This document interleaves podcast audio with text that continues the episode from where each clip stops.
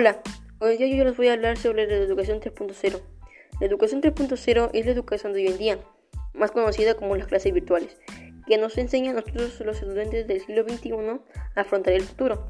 Además, la educación 3.0 eh, es integral e interdisciplinaria, compete habilidades cognitivas, habilidades sociales, gracias al uso de la tecnología y también gracias al uso del, del TIC en las aulas con la finalidad de, fomentar un modelo de aprendizaje más interactivo, participativo y creativo, donde los alumnos y profesores pueden beneficiarse a través de las computadoras de, escritorio, o sea, las PC y laptops, sino, sino también a través de los celulares, tablets y más dispositivos electrónicos que tengas en casa.